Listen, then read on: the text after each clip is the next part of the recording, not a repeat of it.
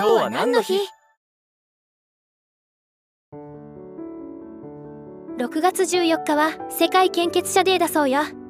やっぱり献血の普及が目的なのかな？多くの国で安全な血液が十分には供給されていないそうよ。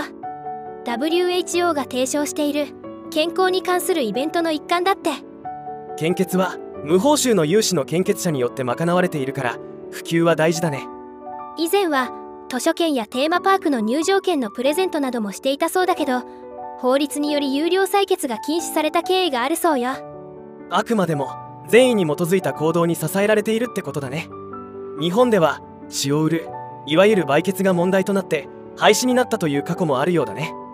感染症問題や売血者の健康問題暴力団の資金源などの問題もあったようだね。そういう意味でも善意による献血はとても大事だってことね僕もたまに献血に行くことはあるけど定期的に行くことはないかな。時間に余裕がある時にたまたま献血会場の近くを通りかかるってなかなかないものね。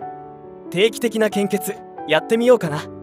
最初は誕生日に行くとか毎月第1土曜日に行くとか行く日を決めるといいかもしれないな。それはいい考えね。その時は美味しいスイーツを食べる日にすると楽しみながら続けられるかもしれないわね今日のおすすめの曲はこちら。